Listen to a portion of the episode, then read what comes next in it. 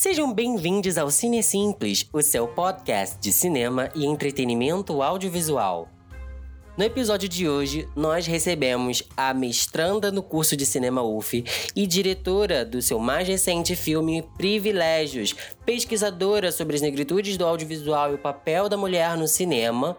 Nós temos aqui comigo Rosa Miranda, que vai conversar um pouquinho com a gente sobre papéis da cultura pop sobre as leituras da negritude, as suas últimas pesquisas e detalhes exclusivos sobre o seu último filme. Oi, Rosa, bom dia, seja bem-vinda ao Cine Simples. Sobre realizadores negros, né? Eu acho que teve um boom, teve uma, uma, uma explosão é, de muitas pessoas fazendo cinema, graças a lá, né? Que não pisca, Vai ser uma delícia, Rosa. É, convocar você para esse podcast é maravilhoso, porque, como a gente estava conversando aqui em off, a gente, nós dois, né, estamos aqui agora nessa carreira de podcasters. Você agora com o trabalho de visibilizar artistas, né, o seu projeto Curta na Quarentena no SoundCloud. É maravilhoso, eu amei, eu gostei demais. Eu achei que ele se destaca justamente por ele trazer à luz, é, ou melhor, ao ouvido da sociedade, os ruídos que ainda não ecoam como deveriam da arte negra, dos artistas negros do Brasil, principalmente né, no cenário audiovisual, mas não só nos demais cenários da execução do, da arte. E eu aproveito para a gente começar o nosso papo com uma pergunta exatamente sobre o cenário dos realizadores negros do Brasil. Se você tem visto algum avanço, se alguma coisa te chamou a atenção no contexto da pandemia, no contexto dessa Secretaria de Cultura, nesse apagar de luzes cultural. Como é que você tem visto isso por enquanto? Esse cenário estava em, tava em produções assim incríveis, diversas mas agora, né, com essa pandemia, ainda tem algumas pessoas que estão produzindo em casa, né, que tinha material e tal, e tá, tá produzindo também, que a gente vai ver no pós, né? Espera-se que isso acabe logo para a gente poder voltar aí. Mas o setor cultural, eu acho que teve alguns avanços pela quantidade de pessoas que teve possibilidade de, graças a políticas públicas, para conseguir ter acesso, né? aos acessos à universidade, aos acessos aos editais, né? Toda, todas essa, toda essa política que teve de valorização, de implementação, que foram implementadas, conseguiram trazer alguns avanços para esses profissionais, né? Mas eu acho que a gente ainda tem muito para avançar. A gente está num nicho muito do curta, né? E a gente quer fazer longa, a gente quer fazer outras produções e é muito pouco os profissionais negros que conseguem sair da bolha do, do curta-metragem, né? Mas é importante falar do curta também, né? Que é lá que a gente experiencia, é lá que a gente vai é, apresentar as nossas histórias, contar nossas histórias do nosso jeito, é onde a gente tem possibilidades ainda. Mas a gente quer ter é, condições de fazer longa, né? Quem não quer? Tem sido um, um, sonho que se pôde sonhar por muito tempo, né? O longa-metragem, os editais públicos, e teve um efeito direto na representatividade, né? na cor da tela. Infelizmente, os dados levantados pela Ancine não são os ideais, né? a gente não tem sequer uma equidade de número de realizadoras é, para com o número de realizadores homens, é, de realizadores negros com de realizadores brancos e também fichas técnicas que têm a mesma nata de sempre, né? Que a branquitude masculina na fotografia, no som, nos setores de direção. Isso tem sido é, até a gente tem sido chato no bom sentido de lembrar quando a gente lança um filme, né? Que o nosso diferencial é estar longe da nata, né? Virou nosso label. E tem, e tem uma questão, assim, porque essas pesquisas, não desmerecendo elas, acho elas necessárias, né? para expor o que já é o que já é notório, né? Mas expõe que nos longas a gente não existe, entre aspas, né? Mas quando você pega um recorte de curta e média, quantidade de pessoas negras que está produzindo Eu não sei dimensionar, eu estudo, pesquiso, mas não dá para mencionar, porque existem é, nichos de, de, distribuição desses curtas, desses médias, que a gente não, não, não tem como é, alcançar muitas vezes, né? Agora com a internet facilita muito, mas ainda assim a gente tem uma. Não, não dá para mencionar, né? Eu acho que é um estudo sobre os curtas-metragens, sobre os médias, além dos longas, né? É, é, import, é, é, importante ressaltar que essa pesquisa foi feita é, no, pegando um nicho muito específico de longas metragens produzidos de 2016 até 2018, é, que tem, que tem produz, é, distribuídos comercialmente. Ou aí sim você não, nesse período você não vai ter é, pessoas negras produzindo longa-metragem nem comercializando. Quando a gente fala comercializar é, um filme, está dizendo que você vai ver o filme no shopping, né? Você vai ter o filme é, nos, cine nos grandes cinemas. Então, realmente, aí o, o, a gente, nessa pesquisa, não vai estar tá, não vai estar tá lá, nem como roteirista, nem como, como diretor, o que é uma vergonha, né? Porque somos mulheres negras, pessoas negras nessa, nesse país, continente, mais de 50%. Né? Mas mesmo assim, é uma, para mim, é uma dupla invisibilidade essa condição de, de pegar esse. Nesse que toca, né? A invisibilidade do, que, do nicho do produtor, né? O outro lado do nicho, né?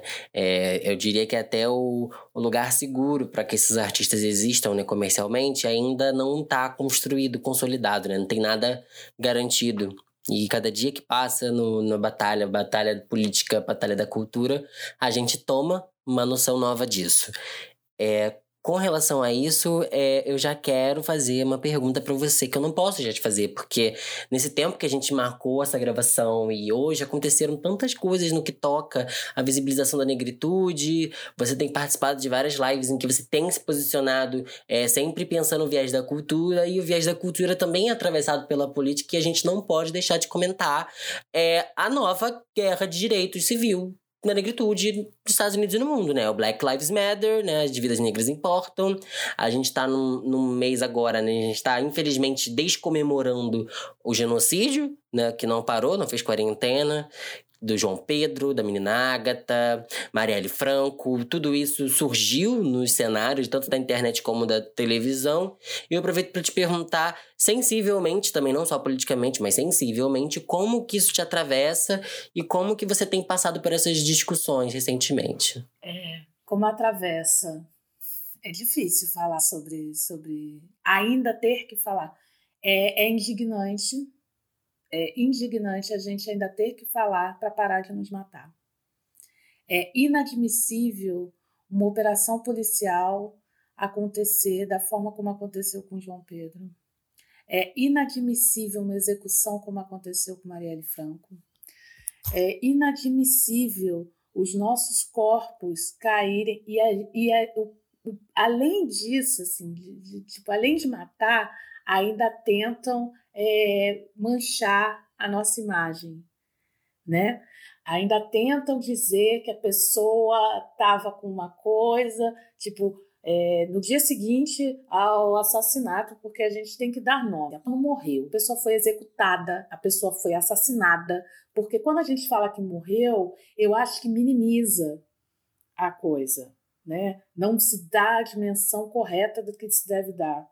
Então, eu acho que. Eu acho não, né? Eu, eu tenho certeza que a gente tem que ser muito estratégico nesse momento muito estratégico para passar por essa situação e, real, e definitivamente isso acabar. Né? Essa política eugenista existe desde sempre no Brasil, né? desde sempre. Essa política de genocídio é desde sempre nesse país, na América em geral. E, e aí tem uma frase de uma música do Emicida que fala que é, que aqui é barril de pólvora, prestes a estourar. E é. Eu acho que agora está estourando. E se as pessoas não começarem, as pessoas que eu falo, é brancas e negras, indígenas, é, não se colocarem contra esses, esses genocídios, contra esses. Se a gente não falar que somos 70% contra esse governo fascista, né? É se calar. É, é deixar as coisas acontecerem como está. É, Martin Luther King falava: não é o, o grito dos maus que me, me assusta, o silêncio dos bons é, me assusta muito mais. Eu acho que é isso. A gente não pode se calar, a gente não pode deixar passar a mínima opressão que a gente que a gente escute, ouça e veja e acontecer, porque isso dá força para que a coisa permaneça sabe? Para que isso permaneça. Foi total, fiquei arrepiadíssimo, nossa. Eu acho que a gente tem que ser estratégico, e ser estratégico é pensar em não votar em gente branca, não votar em gente hétero, não votar, sabe? É votar nos nossos. É, vo é botar naquele, naquela, naquela banca, é fazer uma bancada preta, é fazer uma bancada LGBT. Tem bancada evangélica, eu quero uma bancada macumbeira. Eu quero uma bancada macumbeira. Tem bancada evangélica, tem bancada do gado, tem bancada de tudo quanto é coisa que não presta, tá lá. Então eu acho que a gente tem que colocar a gente lá. A gente tem que começar a pensar em quem é que a gente coloca lá para governar por quatro, por quatro anos e fazer para que essas pessoas tentem fazer diferente. Enquanto a gente deixar permanecer esses privilégios dessas pessoas de estarem naquele, ocupando aquele espaço de poder, não só esse, mas outros espaços de poder que tem, a coisa não vai mudar. Porque são famílias, é oligarquia que tem aqui. São famílias e famílias que estão ali há anos e não mudam nada porque é para benefício próprio, não é para benefício do todo. Então a gente tem que romper com isso. Como é que a gente rompe? Eleições. Tem eleição municipal. É. É, é isso. Né? É dessa forma que eu acho que a gente é estratégico, é quando a gente coloca a gente lá.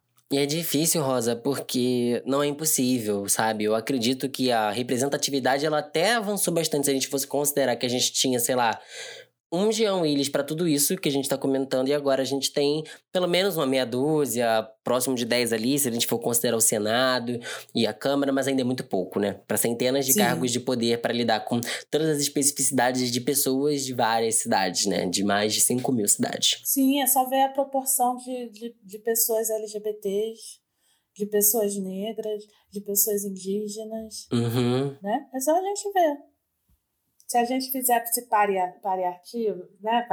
Variado, vamos variar, paritário, né? Como é que fala? Paritário. Se a gente fizesse isso aí, bora fazer. Já, já foi. Já foram eleitos 50% brancos héteros oligarcas, agora vai ter 50% desses cargos destinados para representação. É, é, é, é, é, o nosso colégio, né? O nosso colégio tem, tem essas caras. Nosso colégio não é, não é branco, a gente não é branco, né? É, gente, nós, nós não somos mais parecidos com eles, né? Parafraseando Kleber, mas é, considerando aqui o gancho com o que você disse sobre as questões queer, as questões né, dos LGBT, é, eu acrescento que eu tenho questionado muito né, com o grupo de estudo, que eu montei com o pessoal do mestrado da UF também, né? Eu não sou do mestrado, eu sou da graduação, mas acabou que a gente se misturou um pouquinho, né? Fez uma misturinha na quarentena, a gente criou um grupo e a gente estava discutindo a, a questão queer lá dos Estados Unidos, né? Da, de Duke, do Halberstam, Jack Halberstam, que é um pesquisador homem trans. E ele fala muito do, desse papel da, da neutralidade do homem branco hétero. Por que, que esse discurso ele é ne neutro e todo o resto do discurso está à margem? Por que, que a autoridade de qualquer assunto tá no homem branco? É, eu, eu, e você começa a questionar muita coisa nisso. Você começa a questionar por que, que é, você não sai. O, o homem é, hétero não sai, não sai do seu armário hétero. Porque ele não existe. Então tá assumido, tá assumido que ele tem o poder social, né? Geral da fala, do discurso. Isso também se aplica ao branco. Por que, que o branco não precisa gritar por direitos básicos? Porque isso já está entendido que é assegurado para ele. ele. Ele é como se seria, né? Ele vem à luz da sociedade, né? Enquanto a pessoa negra, ela é opaca à sociedade, parece que ela não é atravessada por essa mesma luz. E isso está dado pela materialidade desses acontecimentos, últimos acontecimentos, como você muito bem lembrou aqui para nós. E eu aproveito para falar um pouco também da cultura popular, porque não só a cultura popular negra no Brasil que tem que tem carecido da nossa atenção. Os artistas negros praticamente imploram pela nossa audiência, tanto na música como na arte plástica. É, o próprio Emicida fala muito disso, que você citou, é, de como a gente estampa o negro numa marca muito fácil, mas a gente não estampa a marca do negro na nossa vida. E isso é, tá nos pequenos atos, né? nos pequenos consumos, nos pequenos você, é, curtidas do seu YouTube representam qual é a figura que você está dando à luz ali. E eu acrescento para perguntar que você tem uma pesquisa muito relevante, que ainda é uma discussão que não se esgotou, não é tão recente, mas ela não se esgotou, que é a discussão do, dessa, dessa virada né, muito relevante, né, que chamou a atenção da fonografia americana, um álbum muito famoso, que é o álbum visual Lemonade, que é uma conjunção de música e audiovisual muito, muito importante, com figuras importantes nas faixas, né, mensagens importantes dentro de uma cultura popular que é altamente consumida no mundo, mas também no mundo negro, no mundo queer. É, sobre esse gancho de Beyoncé, Lemonade, que é uma artista global que foi por muito tempo embranquecida, mas finalmente veio à luz como negra e isso tem sido muito belo e tem mostrado, mostrado uma Beyoncé necessária para essa comunidade. É, fala um pouco pra gente de como essa discussão tem evoluído a partir do seu trabalho lá no blog. É, eu acho que tem algumas coisas assim. É, que, não é que negro não consuma, não consome produto negro. Eu acho que quando a gente tem é, a possibilidade, a gente consome. O que acontece é a gente ter acesso. Por exemplo, agora na quarentena, é, eu recebi, tava, eu tô vendo muita live de muita gente é, preta. meu Instagram, meu Facebook, meu YouTube, eu vejo, vejo é, blackout dos blackouts, assim, né? Mas já vem há um tempo eu fazendo esse movimento de acompanhar pessoas que eu acho interessante, que tem um discurso coerente, sabe? E aí eu tava vendo um, um dado que o AD Júnior, maravilhoso, youtuber negro, é, enfim, um cara incrível. Ele falou assim: nós no, no Brasil, apenas 12% da população tem acesso à internet em casa. Então, como é que. Isso, tem Wi-Fi em casa. Então, como é que. Então, desses 12%, quantos será que são negros? E que conseguem, né?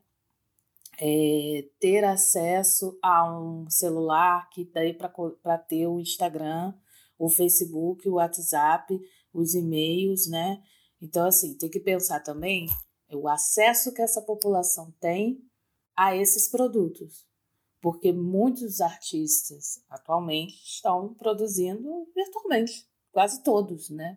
As lives, assim, é uma loucura. É live de manhã, de tarde, de noite, é live de madrugada, né? Eu, eu sou TT até a vida. Ontem eu estava numa gira com a, com a TT Cristina, que é maravilhosa, maravilhosa.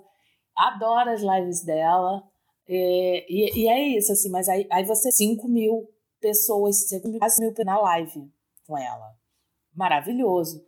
A maioria preta, massa. Então você vê que a gente consome quando a gente tem possibilidade de consumir. Eu acho que isso tem muito a ver com, com essa é. discussão do campo da neutralidade, né? Porque quando as, essas EAD, Enem digital, essas coisas aparecem como solução, elas estão no campo da neutralidade do corpo branco. Elas, elas, elas ferem, é, não é nem passivo-agressivo, né? Mas, infelizmente, passivo-agressivo é o discurso de que tudo é possível se você quiser, né? Meritocracia absurda que esmaga a nossa população. E isso tá, isso tá no discurso, né? Mas eu não quero me empreender muito a isso com você, porque eu acho que a gente tem muito a acrescentar no campo da arte, né? Da cultura popular. É, a cultura popular das lives é muito importante, é, dados aqui, né? Pra gente, pra nossa conversa conversa. O Instagram diz que o consumo de lives cresceu 5, é, 5, é, 5 mil por cento. Isso é muita coisa. É muito conteúdo. E eles têm trabalhado, eles têm focado a programação né, remota do Instagram para as lives acontecerem e tudo mais. E as pessoas estão dominando discussões de algoritmos, horários, público-alvo, que é muito bom para esses artistas, é para nós artistas, perdão. Mas é, eu queria ressaltar que a live geralmente era um espaço muito ocupado pelos gamers, né? As pessoas que compartilhavam suas Então era uma coisa que nós artistas a gente ficava, ai não, a experiência da arte é muito presencial, de repente acabou presencial, a arte vai ter que aceitar a virtualidade, e aí a gente teve que emergir no, na interação que a gente rejeitava. É, eu penso muito isso, como a gente teve que se reinventar. A gente, sabe? Sem discurso meritocrático, mas a gente mesmo, sabe? Sim, eu acho que a gente tem que fazer isso o tempo inteiro. O tempo inteiro. Não dá pra gente entrar no automático em nenhum aspecto da nossa vida. Porque quando a gente entra no automático, a gente virando opressor. A gente tem que estar sempre em estado. Não existe o fim da. Eu sou uma pessoa desconstruída. Mentira, meu amor. Você tá louca, meu bem. Você não é desconstruída nem a criativa. Vai ter algum momento que você vai ter que encarar o seu, a sua, o quão opressor você é, né?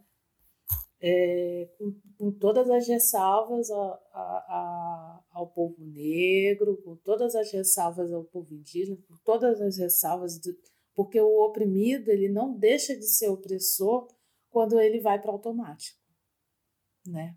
Quando a gente entra no automático e, e tipo, eu, eu, eu penso muito na sabedoria dos pretos velhos, né?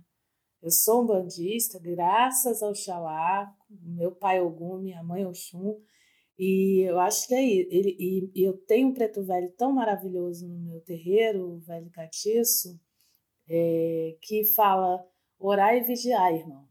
Orai e vigiai, meus filhos. Porque. E é isso, a gente tem que orar e vigiar, mas não a vida dos outros, nossos pensamentos, o, no, o, o nosso interior, sabe? E quando ele fala isso, eu, eu sinto assim, nossa, mano, que que... E é geralmente no momento que eu estou fazendo, tendo pensamento nada a ver no meio da gira. Ele lança essa. Ele é muito, muito incrível, sabe? Assim. E aí você. Eu visto a carapuça na hora. Eu acho que se a gente fizer isso 24 horas, orai e vigiai a você mesmo, acho que a gente teria uma sociedade mais justa eu, eu não quero uma sociedade igualitária porque ninguém é igual a ninguém. Eu quero uma sociedade libertária. Totalmente. Perfeito. É, é, é, muito interessante você trazer o conhecimento ancestral, porque eu acho que isso também é, tem muito a ver com Lemonade, né? Muitas pessoas, elas, elas fazem uma leitura de que o Lemonade, ele é uma conjunção da cultura popular, mas na verdade existem muitos, muitas referências à, à afro-religiosidade, a, e que é muito bonito Sim, em cada. Em... Eu escrevi sobre isso. Eu escrevi um artigo. Eu escrevi um artigo do Limonade, um encontro onde a cultura pop e a religiosidade no Medium. Podem ler, tá? Procurar lá meu nome, Rosa Miranda. Aquelas que já, já, que já se, se promove. Mas é isso, a gente tem que falar o que a gente já fez também. É, é um trabalho que eu tenho muito orgulho, assim, de fazer, de ter feito, né? O, o Limonade, ele, ela vai saudar todos os orixás da Umbanda, né, todas as, as falanges, e imageticamente, através de cores, através de luz. É um trabalho que eu acho fabuloso e magnífico, porque ele atinge um público geral, mesmo quem não entende nada de nada, de ah, eu não sou eu gosto da Beyoncé, mas eu não sou, não sou macumbeiro, né? Não sou de, de religião africana, mas entende, todo mundo entende os signos que estão ali. Todos. Todo mundo. Tu olha e fala, nossa, é Oxum, né? Olha isso. olha lá, vem Xangô. E não ela não e não só nisso, ela teve a coragem de fazer isso no VMA também, né? Que é o palco mais importante. Ela, ela foi vestida de, de Oxum, né? Grávida, que é uma coisa muito difícil na vida dela, porque ela tem dificuldade de engravidar. A gravidez dela foi perigosíssima, né? É, ela já teve um aborto espontâneo, aí depois ela teve a Blue Eve, também foi difícil para ela. É, todos os jornais cobrindo a, a, o parto da Blue Eve, porque foi, foram, foram quase um dia inteiro de parto, que foi muito perigoso. E depois gêmeos. Então ela estava assim no auge da sua fertilidade, no auge da sua carreira. É, o Lemonade é, é, um álbum, é um álbum de mulher negra com maior Metacritics no Rotten Tomatoes. E ele tem um Metacritic altíssimo, mais de 90. E ele ficou no Hot 100 da Billboard. Ele é um álbum que é visual, como você disse, ele é um filme junto, né? Beyoncé, ela, ela é uma das, artistas que dominou isso, né? Eu diria que é, após Michael Jackson e Madonna, Beyoncé tá aqui nesse lugar, assim. Ela tá nesse lugar, ele tem, ela tem esse trono. E quando você faz muito bem, você faz muito bem esse comentário da, do, saldo, do, da, da, saudar uma religiosidade, é, também conta muito dessa história de superação da, da população negra, né? Da, do sincretismo ser empoderador né? Quando ela, quando ela faz a, a maquiagem, o trabalho de maquiagem também do Lemonade é muito bonito, né? Que concorreu aí ao, ao melhor, melhor coreografia, várias referências a aos afro-regs, é, a corporalidade negra, tudo muito planejado, bem iluminado pro, pro corpo negro, né? Que é uma coisa que carece o audiovisual, né? Tá preparado para captação técnica de um corpo negro, porque se a gente for. É, vou dar um exemplo também da figura da Beyoncé, já que a gente linkou a figura dela. Em outros filmes que ela fez, né? É, ela fez um filme lá do, do Pantera Cor-de-Rosa, Beyoncé era branca, querido. Aquela luz ali nela. E eu adoro que, que a comunidade negra americana ela, ele faz essa piada. Beyoncé finalmente virou negra. Porque finalmente conseguiu encontrar ali uma luz para ela ser negra. É, eu acho que ela sempre foi negra, né? Eu acho que o que acontece é que ela precisava trabalhar a imagem dela e aí isso é ser estratégico, é trabalhar a sua imagem para poder chegar no lugar em que você possa fazer o que você quiser e ninguém vai discutir. Mas mesmo assim, houve muitos ataques. Muitos. Né? Foi feio. É, o Super Bowl fazendo essa. É, foi no dia seguinte do lançamento de Formation, que foi no mesmo dia do desfile de escola de samba. Então eu que comento cultura tava louquíssimo nesse dia. E aí veio o Super Bowl com aquela referência Black Panther. E aí eu falei assim: Beyoncé, você, você deu um tiro na sua cabeça, você deu um tiro na cabeça do racismo. E foi exatamente isso que ela fez. Ela incomodou o racismo de uma forma absurda. É, ela já vinha falando, ela já vinha vinha no empoderamento feminino, muito no empoderamento feminino, né? Ela já estava colocando ali a, a, a, perspectiva dela, algumas coisas que ela. Quando ela faz a, a, a música, que eu não vou lembrar agora o nome, mas que ela fala, eu não sou só a esposa dele, ela já está dando ali o que, que ela que ela vai vir é o Bow Down, eu acho, né? O, a música antes do Flawless, o hino feminista de 2013, 2015, 2014. É, muito bom. bom. Perfeito também. Isso. Todo uma, é, é, outro álbum visual, o primeiro álbum visual, né? Sim. Sim. Ela já vem. Ela já vem direcionando a, a, a carreira dela e dando esse start. Total. Através do feminismo. Porque aí ela é, o que, que ela, isso é ser estratégico. É, é isso que a gente tem que ser, sabe? Assim, eu vou pegar um público branco também aqui e quando eu tiver esse público branco comigo, eu vou para cima e vou falar que eu sou preta. Que eu vou dar, eu vou avisar. Assim, Olha, gente, eu sou preta. eu acho que ela vejo, não foi nada assim, ai, vamos fazer agora posso falar. Não, eu acho que ela planejou, ela sabia o dela e ela tá aí hoje, é uma diva. Tenho minhas. É, tenho algumas ressalvas a fazer sobre Beyoncé, mas amo de paixão, acho que as pessoas começam a me crucificar, né? Amo, escuto, acompanho, é, sigo, tudo, tudo, faço tudo. A questão é que quando a gente fala, a gente tem que ter o, o, o cuidado, porque quem escuta, né, pode estar tá num outro, entender outra coisa. A gente está aqui, a gente está se entendendo, mas assim, a gente, isso vai ser é, reverberado, né, para outros cantos e chegar a outras pessoas que podem não entender. Eu tenho ressalvas a ela quando ela utiliza é, muita, muito da, ela bebe muito da fonte de Nigéria. Tem diversos artistas na Nigéria que já fizeram coisas muito semelhantes com clipes dela e ela pega né? E utiliza, e como ela tem uma projeção que esses artistas não têm, infelizmente, né? É, eu acho, eu tenho essa ressalva, assim, de, tipo, pelo menos denomina, pelo menos fala da onde, qual é a referência, Pra não parecer que foi ela, tá ligado? A gente tem uma gaveta de, de considerações sobre Beyoncé, mas essa gaveta tá trancada com a chave do vou defendê-la até o fim. Aham. É bem assim. Tem as ressalvas, mas aqui. Isso é incrível, Rosa, porque eu acho que quando você fala de estratégia na cultura pop, no cinema, no audiovisual brasileiro, você também já abre aqui pra gente poder começar a conversar sobre o seu filme Privilégios, que é exatamente sobre é, interlocuções, sobre raça, sobre o seu posicionamento, o seu diálogo, né? Você é uma pessoa que, diferente da academia, diria eu, você se coloca no lugar de autocrítica muito facilmente, de uma forma muito excelente. E esse filme é a prova disso. É a prova disso, assim. Acho que quem puder ter oportunidade, sabe, ir nas exibições, é, vamos divulgando do Privilégios, que é um filme maravilhoso. É, tem uma realização muito genuína, né? Cabeça de Negra também é um projeto, acho que além de artístico, é, é empreendedor para a negritude. É, eu mesmo tive que apanhar para aprender, né? Bati a cabeça para entender o que que era a importância desse espaço para essa galera. Rosa, qual é o projeto? E aí quando eu entendi, quando eu assisti, eu, eu acho que eu realmente eu mergulhei na minha autocrítica e convidado muito bem por você, pela sua trajetória, pela sua pela sua construção como cineasta. E a minha primeira pergunta é, é essa, assim, pra gente disparar essa conversa.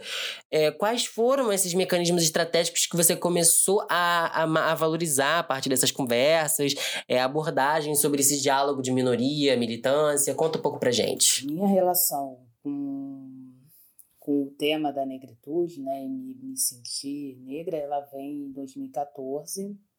É, 2013, final de 2013, início de 2014, eu estava mais branca. Eu estava bem mais preta, estava ficando mais retinta. Aquelas. É, é um processo. Eu acho que a gente não pode julgar ninguém é, de estar tá com o cabelo assim ou assado, de estar tá pensando de uma forma ou de outra. Eu acho que é um processo. É, em 2015, eu já estava assim, ó. Porque, assim, dentro da militância, de qualquer militância, eu acho que a gente tem fases, né? O início é aquela coisa de, de querer, da curiosidade, de querer saber, de querer é, pesquisar e tal. Depois você vai. Aí, quando você tem uma, um certo conhecimento, alguma coisa assim, você começa na fase da revolta. né? Que aí você fica, ai meu Deus, isso não vai mudar nunca! E aí todo mundo é inimigo, aí você entra nessa fase. Depois você vai para a fase estratégica, que eu acho que é isso. Eu acho que, é que pelo menos comigo foi assim. Eu acho que eu vejo isso acontecendo com outras pessoas também. Em 2015, eu estava nessa fase raivosa, assim, ó. Ah, branco não presta, morram. E 2014, 2015, final de 2014, então eu estava no auge. 2015, é, minha mãe morava em Brasília e veio visitar e tal, meu tio, e eu fui com ela na casa do meu tio, que é militar, bozo, essas coisas, sabe? Tudo de bom. aí, aí ele foi e falou assim, eles estavam conversando. É, é, eu comecei, a gente estava falando sobre política, e aí o que tem a moção de família, aquela torta de climão, e ele vocerava e eu também, aquela, aqueles gritos, que a gente não estava conversando, estava já, você, e aí uma hora chegou no momento que eu falei assim, mas você está indo por uma lógica meritocrática, isso não faz sentido. Aí a minha mãe, que estava em silêncio absoluto, lança assim: qual é o problema da meritocracia? Ai, aquilo veio assim, ó, pô, no meu coração. Eu calei-me. Me calei. Anotei, peguei o meu caderninho, que eu sempre ando com um caderno. Onde eu tô, eu tô com um caderno e uma caneta. Peguei. Aí eu peguei o caderninho, anotei a frase dela, anotei a data, e fiquei refletindo sobre isso. Não foi a pergunta dela, Mas foi assim, não foi só a pergunta, né? Qual é o problema da meritocracia? Mas aquilo me fez pensar assim, mano, se, é, se eu não tô se a minha mãe, que tem estudo, que é uma pessoa que eu acho muito inteligente, ainda tem esse discurso, a gente ainda tem muito para avançar. A raiva foi diminuindo. Nesse momento eu começo assim: como é que a gente vai fazer para isso não. para que esse discurso que eu tenho, esse conhecimento que eu tenho, seja propagado de uma outra maneira? Como é que eu faço as pessoas refletirem sobre, essa, sobre isso? Porque não adianta eu falar, porque as pessoas vão negar, né? Porque estão ali. E aí eu entendo a, a. Hoje, né, já há algum tempo. Eu entendo a pergunta dela porque a meritocracia deu certo para ela. Mas ela tem que entender que não dá certo para todo mundo. Deu certo para ela, sim. Muito entre aspas, né? Porque não dá certo para ninguém, na real. Mas assim, ela se esforçou, correu atrás e tá, tá, tá, e conseguiu chegar num patamar de social que muito. Então, sempre ela era única nos espaços. Ela sempre foi a única gerente da caixa, a única a única mulher preta na caixa, a única, sabe? Essa coisa de ser única ou primeira era uma coisa. Ela foi a primeira da família a entrar numa universidade é, pública, né? Ela foi a primeira da família a dirigir. Ela foi, entende? Então essa essa coisa para ela estava certa, era só correr atrás. Os outros não conseguia porque não conseguia, não queria, não, não se esforçava, enfim. E, e, e ele também, para o meu tio também, ele é militar, ele entrou no exército, ele fez a carreira dele lá dentro. Então, eles têm uma concepção de que a meritocracia deu certo, é só estudar, é só se esforçar, é só trabalhar, né? Mas não é, para a maioria não é. Né? Eles tiveram é, algumas aberturas de portas que outros não tiveram, né? E aí eu, Aí fui pensando sobre isso. Um dia eu estava com um amigo na UF, branco, conversando e tal, não sei o quê. E aí eu perguntei para ele assim: como é que é ser branco? Porque eu sei como é que é ser negra. Mas como é que é ser branco? Ele ficou assim: que pergunta é essa? Da onde, da, da onde veio essa, essa coisa? E eu estava com o caderno, e, e isso aconteceu porque eu estava folheando o caderno e vi essa pergunta da minha mãe. E aí começou o privilégio. Eu comecei a pensar sobre como fazer. A ideia do privilégio era fazer as pessoas refletirem sobre esses temas sem falar especificamente sobre esse tema, né? De uma maneira é, muito assim, faz, um convite. Privilégios é um convite. O privilégio ele começa a partir dessa vocação política, né? É, e, e aí eu venho com essas questões e tal, e começo a estudar fotografia do corpo negro.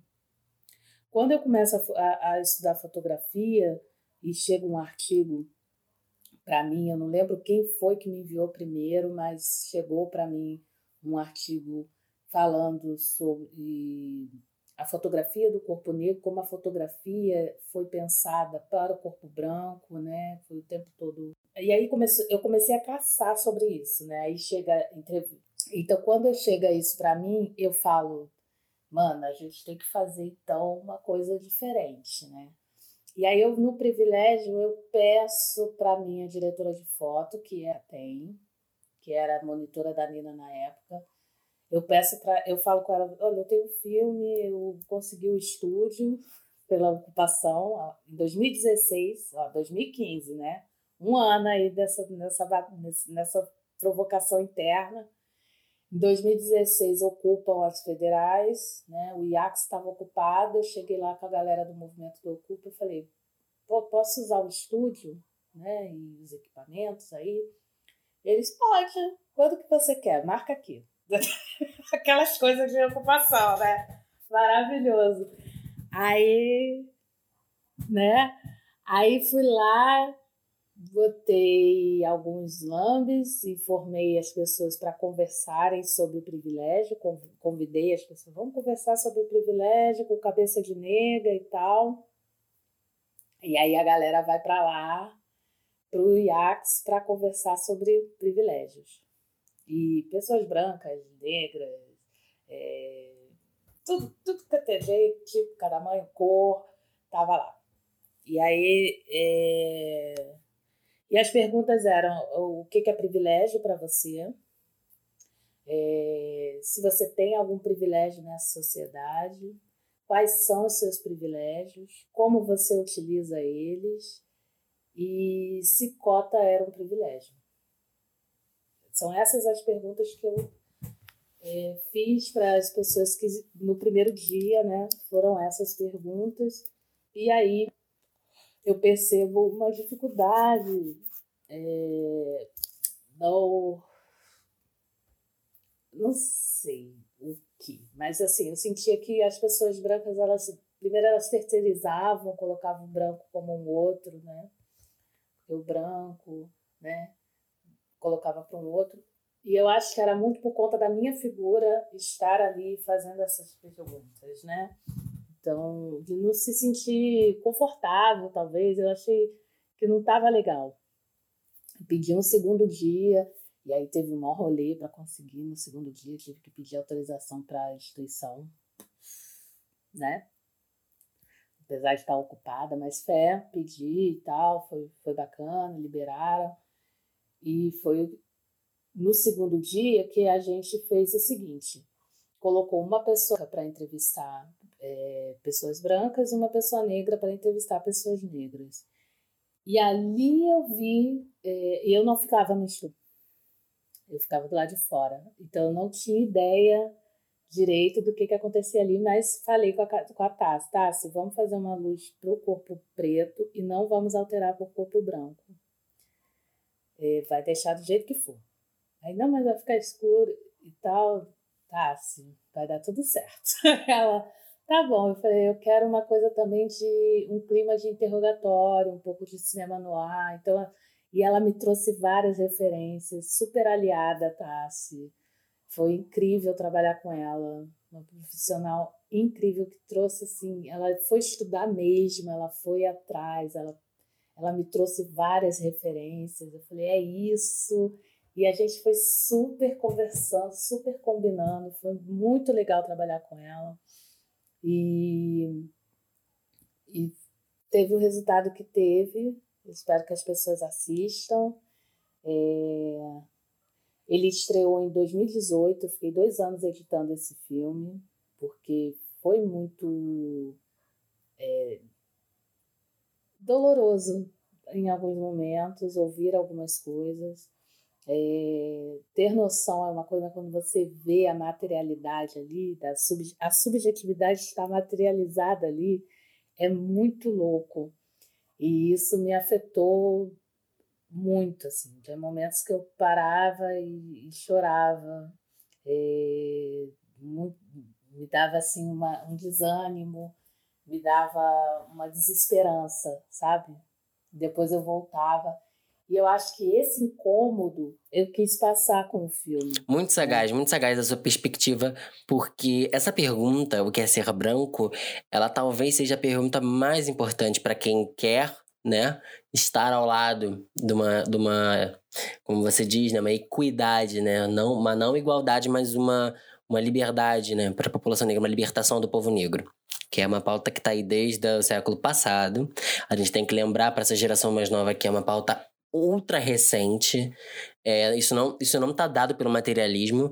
Tem coisas que têm muito mais anos e estão sendo desconstruídas aí pela política, pela, pelo reacionarismo. E a gente tem a responsabilidade, sim, de pensar política, mesmo sendo influenciador de internet ou artista. A gente está inserido na, na liquidez material das transformações políticas do mundo. Talvez essa geração, não. Mas eu tenho 39 anos, parece? Não, mas eu tenho Né? Privilégios. É, mas a minha. Privilégios da melanina. A minha geração, ela vem é, numa pós-ditadura, né? Em que as pessoas tinham muito medo de falar de política. Né? A minha mãe, ela tem pavor. Você fala assim, mãe, vou para um ato. morte. Assim, pelo amor de Deus, não vá. Você vai se meter nisso. E a polícia. Então, existe é, a geração dela. A gente não é ensinado a. É, não é educado, ensinado, é, motivado, incentivado a saber sobre política na nossa sociedade em geral. Em nenhum momento da nossa educação se passa sobre. Tem alguns assuntos que eu acho extremamente importantes para a nossa população em geral e que não é repassado em. E eu acho que isso faz parte de educação, que é financeira, educação financeira, educação política, cidadania. A gente precisa saber o que, que é que pode, o que, que não pode uma, um presidente. Porque aí, quando tem essas coisas descabidas que esse, que esse acéfalo faz, a gente, se a gente tivesse o conhecimento, se a população em geral tivesse conhecimento do quão danoso é essas intervenções militares que ele pede, esse fechamento do Congresso, essa retirada de direitos que, eles fa que ele faz e eles fazem em geral, a gente não seria isso não aconteceria. Eu acho que teria muito mais você esse cara nem estava aí. Entendeu? Porque para além de história, matemática, português, não estou dizendo que não é importante, gente. Mas eu acho que falta educação financeira, sim, para a gente. Falta educação política de e não é de ideologia política, não, é, é saber é de cidadania, é saber os seus direitos sabe? As crianças têm que estudar direito. As crianças têm que estudar o Estatuto da Criança e do Adolescente. Sabe? Sobre o seu corpo. Exatamente. Isso previne crime, gente. Sabe? Se a gente for ver a violência infantil, nessa época de quarentena a gente fala da violência contra a mulher, mas a violência nessa quarentena, não pense que está sendo muito pouco, não. Esses dados precisam vir à luz. Amo, amo, amo, amo. Acho que você tocou no âmago agora da questão. É, a gente trocou essas figurinhas maravilhosas até agora para é, a gente tensionar um pouco a questão do que eu, o que eu acho que é importante, né? A gente vê a carência. Quem, quem tem fome tem pressa. Então, se a gente tá dizendo que isso falta, é porque faltou pra gente. E por mais que a gente reconheça que a gente é, tá vivendo um período pós-Constituição Cidadã, que tem várias coisas escritas lá, só que as garantias estão aí dificultadas para um projeto político. Então a gente quando é, e essa constituição também é muito nova, como você disse, pós-ditadura, muito nova. E eu não sei viver num regime não democrático, não sei viver uma arte que não é incentivada, que não é nacionalista de verdade, que tem cor, cheiro, forma e textura de Brasil. Não sei mais viver nesse mundo. E quando esses ataques é à Secretaria de Cultura, aos realizadores culturais, quando isso aparece, a gente tem que dar a cara, que é atentar a esses direitos, né? É um atentado, claro, ao que foi construído até agora. É, eu tenho muito medo de quem não enxerga com medo, né? Eu vi várias frases, várias pessoas se posicionando, né? Se você ainda não tá indignado, é porque você não tá entendendo, você não tá a par do que tá acontecendo, do que foi dito. Não é normal um presidente da república falar palavrão, não é normal uma secretária de cultura não é, mentir. A Regina Duarte mentiu, ela não mandou uma carta para os artistas que vieram a falecer de Covid, tampouco os artistas que vieram a falecer de suicídio por não terem dignidade em vida como artistas. Ela tinha responsabilidade disso, ela disse na CNN que mandou, ela não mandou, ela sequer. Eh, foi o assessor dela que entrou em contato pela internet ela sumiu. Ela, ela, ela, assim, ela, ela, ela cuspiu na cara da classe artística de uma forma tão nazista quanto o seu antecessor. É, acredito que ela, ela, ela não nos representa, né, na carta de vários é, artistas, né, mas sim artistas contra a Regina Duarte. Eu me sinto extremamente contemplado de que a gente tá nesse apagão e que a gente ainda não tem um sucessor. A gente ainda não tem, nem na saúde, que é o mais importante para a pandemia, a gente tem sucessão. Esse governo ele tá se desfazendo, se esfarelando na nossa frente, e isso tá atentando a nossa vida, aos nossos direitos assegurados é, eu, é, enfim, não quero particularizar muitas questões políticas, não é muito o que eu entro nesse podcast, mas esse podcast ele é uma cultura de disseminação do caráter do audiovisual, das discussões do audiovisual, convidar as artistas independentes, convidar as discussões, é, tentar né, uma democracia tecnodemocrático, né, que a gente sabe que tem recortes aí, que a gente, como a gente discutiu, que eu espero poder melhorar e difundir para os nossos, para os que virão, é, coisas pertinentes, né? Porque, como eu disse, né? Eu nasci comunidade, tive a sorte de estudar bem, fui pra UF, estudei, e agora minha comunidade está sendo baleada dentro de casa, então existe uma responsabilidade aí com a minha sorte. Então, eu faço essa meia-culpa, essa autocrítica, né, que também é proveniente de muitas referências como você, né, que quando eu entrei na faculdade já estavam com essa discussão muito, muito madura e estão amadurecendo a cada dia, desconstruindo a cada dia. E a responsabilidade que eu acho com esse, com esse projeto é justamente é, ser é, a métrica, uma métrica responsável e, e assumir o que está acontecendo com o nosso país de uma forma muito madura. Eu não estou criando um inimigo necessariamente, eu estou criando o perfil que todo dia está na mídia, que todo dia está nas suas falas e, não e eu não quero que naturalizem narrativas. Narrativas são construídas, sabe? É, ontem eu conversei com... Não, desculpa, não. No último podcast agora de roteiro, o Tunico, ele, ele fez essa honra de aparecer, né? E aí ele e aí foi maravilhoso porque ele falou exatamente isso, o audiovisual ele tá na nossa vida sempre. Se tem um vídeo da asfixia em Minneapolis é porque uma câmera estava apontada para aquele objeto, para aquela injustiça. Aquela câmera despertou muita, muita coisa e evidenciou muita coisa, evidenciou todo todo o projeto que estava naquela câmera. O projeto que estava na frente da câmera da reunião do dia 22 de abril também é essa presença desse audiovisual. E essa presença do audiovisual, ela é forte, ela é potente, ela está mudando o mundo. E nós temos que mudar, nós temos que se apropriar disso. E quem puder ouvir esse podcast e se apropriar agora das suas ferramentas de audiovisual, seja você um designer, artista plástico, é, que você faz biscuit, tricô, se você faz Instagram, se você faz desenho, se você é, faz paródia, anime, se aproprie da sua arte para contar a sua verdade, porque ela precisa ser ouvida. Acho que você é um caso exemplar dessa audição, né? Você é renomadíssimo, é uma honra maravilhosa ter você aqui com a gente. Eu tô lisonjeadíssimo, eu amei o seu podcast. Eu acho que é um convite obrigatório para quem me escuta ir até o SoundCloud e ouvir a Rosa. E porque é um trabalho maravilhoso, muito bem editado, muito financiado pela Prefeitura de Niterói. Tem ali um incentivo bacana de cultura, incentivo para podcasters, incentivo para artistas falarem. A gente ainda tá começando a entender o que é esse formato, mas a gente já veio dar o nome. Então, assim, apoia a gente agora que o, o, a gente nem levantou o trem de pouso ainda, a gente ainda tá na pista de decolagem. Produzi cinco mostras, seis mostras lá e uma masterclass daqui, sem conhecer muita gente lá. Acabei conhecendo através do Facebook uma galera que morava lá. E comecei, ó, gente, por favor, arrumem um lugar e tal, não sei o quê.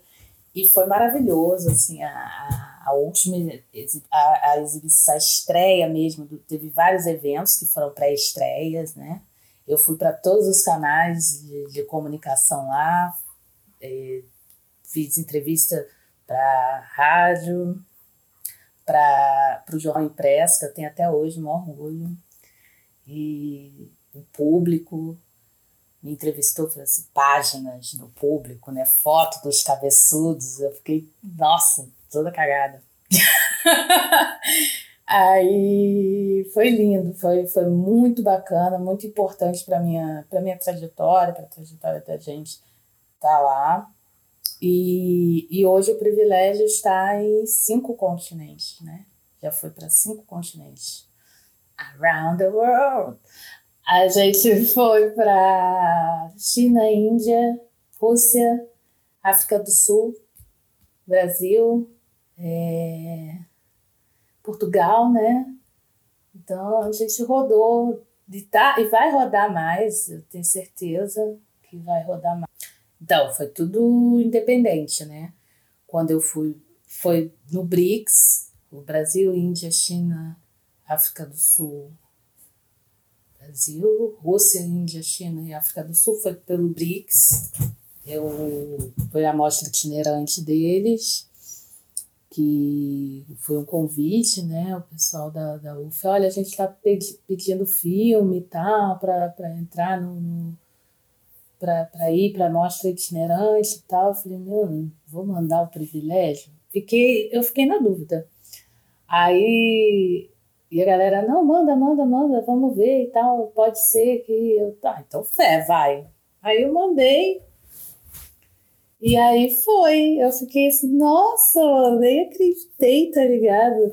E é muito louco, assim, a gente vai para todos esses países, né? Mesmo não indo fisicamente, né? Mas, mas tá indo ali o meu ponto de vista, o ponto de vista da gente, né? Mostrando ali. E, e é muito louco. No dia da apresentação do BRICS, no dia da, da abertura do BRICS, né, que foi aquele evento babadeiro, né? Comida, música, comida, cinema, tudo ao mesmo tempo, maravilhoso, exposição de arte, né? Aí cheguei eu, bem fina, bem bonita, tem fotos aqui no, no meu Facebook, se quiserem ver. É, com macacão bem bonita, tava fina. Aí eu cheguei lá, quando eu parei na frente do, da, da, do, da reitoria, né, ali do Cidarte UF, o segurança, o que, que você tá fazendo aqui? Eu, meu filme tá aí dentro. O segurança te barrou, te dando dura. Barrou, barrou, barrou e deixou um monte de branco entrar. Eu fiquei do lado de fora, ele disse, seu nome. Tá na lista? Eu, com certeza. Tenho dúvida que eu tô. Eu ainda tenho um acompanhante que não veio. Eu tô ah, sozinha aqui. Ter convidado para esse fervo. Parabéns, parabéns por você ter sido uma pessoa além de mim. Eu, eu, não sei se eu vou colocar isso nesse episódio, mas eu vou manter isso aqui gravado, porque eu também já sofri uma dura no centro de arte, sim. Sofri, tava assistindo a arte e lá a segurança me mandou sentar do lado de fora. Eu vou comer é, tinha uma instala, de contar, tinha uma, tinha uma instalação. Eu sempre ia lá depois do almoço, que almoçava na reitoria, quando eu tava morando ali, carinho. Almoçava na reitoria e ia pra exposição. E aí, é, sabe a escada de saída do teatro? Lógico que você não pode se, se, bloquear o fluxo do teatro. Só que o bonito do teatro não tava funcionando, né? Não funcionou no horário do almoço. E tinha uma instalação, uma, uma tela que tinha um acompanhamento audiovisual. Você botava o fone e eu vi uma história de meia hora com a tela. Eu cansado depois do almoço, encostei na escada. Eu nem sentei na escada, eu encostei no corrimão, assim, né, brucei, pra ouvir a tela, prestar atenção. E tava eu lá, até no meu momento, espairecendo. De repente, assim, bloqueei minha visão segurança, falando assim, né, boca mexendo com fone. Quando eu tirei fone, segurança. Pode ficar aqui não, pode sentar aqui não. Falei, ai, mas eu tô muito cansado, eu quero assistir a obra. Ele, ah, mas eu, fisicamente, né? Ah, mas você só pode sentar lá apontando pro, pro cinema, onde tem os puffs, ou lá fora, apontando pra porta do centro de artes. E eu tava acompanhado com dois amigos também, dois amigos meus brancos. É, eu, eles ficaram lá dentro e eu fui embora. Eu, mas eu sentei lá no gramado, eu saí, eu saí com raiva. Porque o segurança era preto, eu não queria ser indelicado. Eu saí, eu sentei, quando eu sentei no, no banco, eu falei assim, cara, eu vou desabafar no Instagram. Foi Não tem como. Desabafei. Eu, no alto do meu, do meu, do meu universidade, na reitoria da minha universidade, eu sofri hoje o tapa na cara que todo preto sofre ocupando um espaço, mesmo sendo um artista, mesmo sendo não intelectual, não sei o quê, produtor. Você vai tomar essa dura. E, e ouvir isso de você me deixa muito contemplado, porque eu não tenho raiva daquele centro, da cultura daquele lugar. Mas o que, que onde aquele lugar está geograficamente, a gente o que fervesce ali é muito perigoso. É perigoso pra gente. Infelizmente, ainda é hostil. E, cara, desculpa, mas quem é que vai barrar Rosa Miranda? Para, me barraram. Aí eu fiquei assim, gente. É... Aí eu, eu né, da, da, da reitoria, né? E eu vi que não era a segurança da, da UF que estava ali naquele dia. Era uma segurança outra que para o evento. E eu fiquei assim, porque assim, entrar na UF, na reitoria, eu sempre fui meio já chegavam segurança falando comigo, né? Que eu tinha uma ideia, tinha uma ideia equivocada que eu ia ocupar. Na maioria das vezes, sim, mas nem sempre. Então, eu já chegava, já tinha aquele, aquela galera assim, ó, o que, que você tá fazendo aqui? então já tava assim, ok. Mas não era dessa forma, era assim, ô oh, Rosa, você veio fazer o que aqui? Aí não, vim entregar um documento. Aí não, a gente veio aqui porque a gente quer fazer isso, quer fazer aquilo, né, né, né, a gente quer falar com fulano, né? Dava nome lá, né? Quero falar com o reitor, quero falar com o pró-reitor, quero fazer isso, quero fazer aquilo. E aí tava sempre, a gente tinha que dialogar com segurança para deixar passar, né? Então, era, era isso. Às vezes eu chegava lá e já tava lá aquela galera, assim, né? Não só eu, né? Quando eu vinha com bonde. Era um comitê de recepção já para mim naquela reitoria. Então já chegava, já tinha assim, seguranças, assim, geralmente segurança já brother, já amigo, já suave, que sabia que a reitoria tem esses, essas coisas, né? Governo em geral, mas a reitoria trabalhava dessa forma com a gente, principalmente da moradia, né? Que é da onde, aonde eu comecei essa transformação e, e o ser humano que eu sou, eu agradeço muito a cada um que ocupa aquele espaço ali da moradia. Estudante da UF, que me transformou nisso aqui, porque eu era uma coxinha gordurosa. E você tem isso. É, é, ser jovem é ser, é ser metamorfose, né? Não é idade, né? Nada disso. É metamorfose, você é metamorfose, você é bela. É... Mas você é uma pessoa nova. Você, você, você é uma mentalidade nova que influencia pessoas novas. Para mim, essa é definição de influencer. Mas o mercado do influencer, ele quer dizer que o influencer é número, o influencer é publicidade. É, nunca foi. Nunca fui. Porque se Rosa Miranda consegue falar com cinco continentes ela tem dois, três mil seguidores, ela é influenciadora sim, meu amor. Você não vai me, me empurrar esse, esse discurso meia tigela, que o influencer é a Paola Oliveira fazendo fotos todo dia, as fotos chinfrim na novela. Você vai chamar aquilo de digital influencer enquanto tem digital influencer gritando por vidas pretas na internet? Jamais. Jamais. Veja bem, aquela personagem é preta. É ruiva. Porque uma, uma beleza tipicamente brasileira é preta, meu amor. É preta. Não é ruiva. Não é nórdica, não. Sabe? E aí você. É, e aí você vai ver os diálogos, aquilo fica mais evidente, fica uma coisa meio vergonhosa. Eu fico assim, mano, essa menina fazendo não faz sentido nenhum ela, se você tem um diálogo, você percebe que aquela personagem ali é preta. Eu, eu tô assim, eu tô assistindo assim, né? Às vezes, quando meu companheiro tá em casa, ele gosta de ver televisão. Eu fico no, aqui, ó, lives, filmes, sou eu. Sou eu, Netflix, eu fico aqui. E ele fica, ele gosta de ter o barulho da TV, sei lá o que que é. Eu sei que ele liga a TV e fica. Aí tá na hora da novela, tá lá. Aí eu, outro dia eu tava assim, acabou a live, nesse, entre uma live e outra, né? Acabou uma live que eu tava assistindo. Aí eu já assim, ah, tirei o fone de ouvido passar pra ir na cozinha. Aí eu ouvi uma fala na novela que eu falei assim, gente, essa mulher é preta, né? Eu olhei a atriz e falei, ah, toma no cu, com todo respeito, tá ligado? Eu falei, você tá assistindo isso? Ele, não. Eu falei, então desliga. Eu não sou obrigada a dar ibope pra, pra, pra, pra essa galera. Ela Mano, o que que é isso? E, é, e, essa novela é velha, né? Não é nova. Ai, várias questões. Mas mesmo assim, gente. É, quero te agradecer demais. Foi incrível, eu tô lisonjeado. Olha, olha, eu ouvi umas coisas hoje de manhã que tava até. Eu fui médico, né? Então eu ouvi gracinha. Então, quando eu cheguei aqui, a gente começou a conversar. Eu, nossa, oi, eu tô ocupando outro lugar agora. Meu, meu humor tá em outro lugar. Eu tô energizado. Eu gosto quando ela conversa aqui no podcast, ela me dá energia, sabe? E a gente foi, a gente foi pro front, a gente foi pra cultura, a gente foi pro nosso posicionamento, pra nossa vivência. E isso foi tudo. E eu achei maravilhoso maravilhoso, estou muito satisfeito. É, que a gente converse mais, que a gente construa junto, que a gente se encontre aí depois dessa pandemia que vai passar. É, um grande beijo para você, muito boa sorte para seus lives. Eu vou continuar divulgando aí o teu podcast, porque a nossa comunidade tem que ser unida, crescer junto.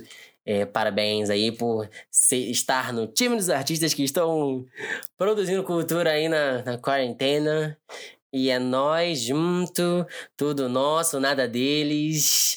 É totalmente, totalmente anormais. Vamos, vamos ressignificar essa novela aí, totalmente anormais, porque não é normal. Né? É, beleza brasileira é. Né, not today, not today. Não é hoje, não é hoje, Globo.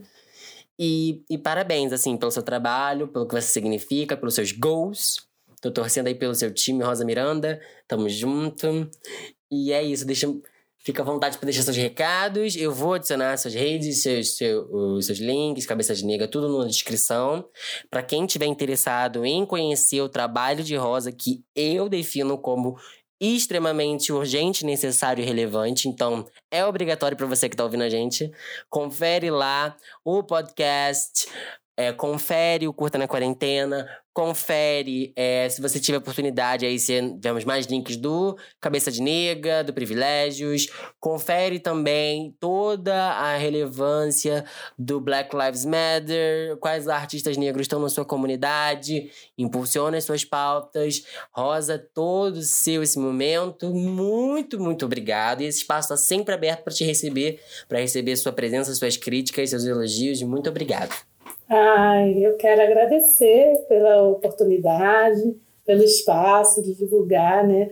Que é tão raro ter uma divulgação da nossa arte, né? Assim, espero que atinja muitas pessoas, que provoquem reflexões é, sobre ser estratégico. Eu é, eu acho que ser estratégico é aquilo mesmo, gente.